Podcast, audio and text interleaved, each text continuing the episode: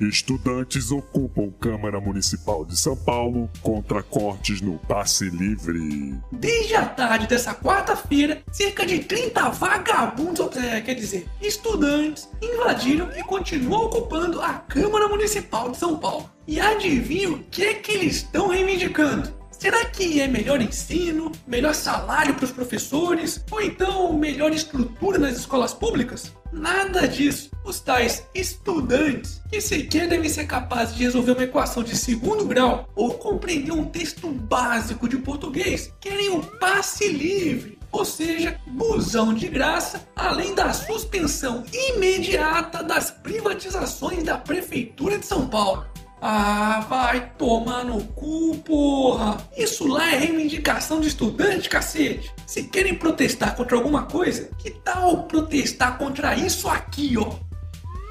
Câmara aprova fundo de 3,6 bilhões de reais para financiamento eleitoral. Isso mesmo, na calada da noite, comprovando mais uma vez que a única preocupação desses putos é meter a mão no bolso dos otários dos brasileiros. Mesmo com toda a crise financeira que o país está passando, a Comissão Especial da Reforma Política na Câmara dos Deputados aprovou por 25 votos a 8 o texto que prevê a criação de um fundo público de 3,6 fucking bilhões de reais para o financiamento de campanha eleitoral. Tá de sacanagem, né? Ou seja, antes esses financiamentos de campanha eram feitos extraoficialmente com dinheiro público, já que eram roubados através de grandes empresas como JBS, Odebrecht e por aí vai. E agora, com a criação desse novo fundo partidário, eles estão simplesmente oficializando esse roubo e aí, estudantes, bora invadir a Câmara e jogar esses vagabundos no lixo?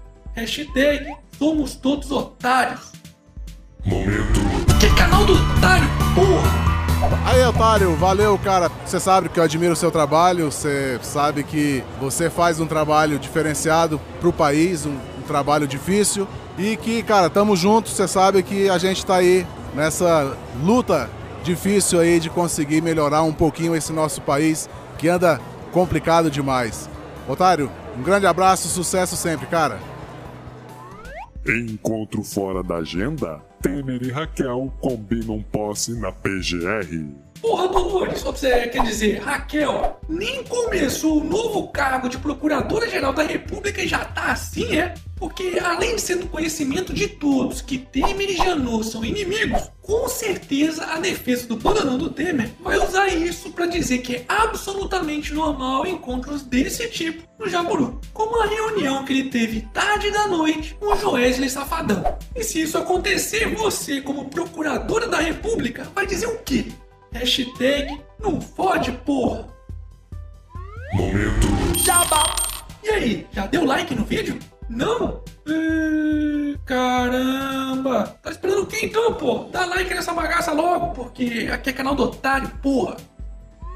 Ministério Público Federal desarquiva inquérito e Lula volta a ser investigado por um caso do mensalão. Pelo visto, a maré não tá pra peixe, ou melhor, pra Lula, pois o Ministério Público decidiu retomar uma investigação do mensalão contra o Molusco que havia sido arquivada em 2013. Essa investigação aponta o recebimento de propina da Portugal Telecom ao PT em contas indicadas por ninguém menos que Lula, de 7 milhões de dólares. Mas essa não foi a única notícia ruim para ele não, pois o STJ acabou de negar mais um pedido de Lula contra Moro, que questionava a imparcialidade do juiz. Chupa Lula! Ai meu! Para de falar do Lula, porra! E o Aécio, hein? Fala do Aécio! Aécio! Fala do Aécio! Calma, filha da puta! Olha o Aécio aí! PF diz ao STF não ter conseguido provas de crimes de Aécio em Furnas. Pois é, acredite se quiser, a Polícia Federal disse que não foi capaz de encontrar provas que ligassem o nome do senador Aécio Neves ao esquema de propinas ligadas aos contratos da estatal elétrica de Furnas, na época em que o Mineirinho era o governador de Minas. Mas o mais inacreditável mesmo foi que isso só aconteceu graças a uma ajudinha do companheiro Lula, que declarou em depoimento à própria Polícia Federal que Aécio não pediu nenhum cargo em nenhum de seus mandatos em 2003 e 2010. E aí, alguém ainda tem alguma dúvida de que a única oposição que temos no Brasil é a dos políticos contra o próprio povo? Hashtag uma mão lava a outra. E para finalizarmos essa edição, Brasil ultrapassa a Alemanha e volta a liderar ranking da FIFA. Uh, pronto, agora acabaram seus problemas do país. Vai, Brasil! é mesmo,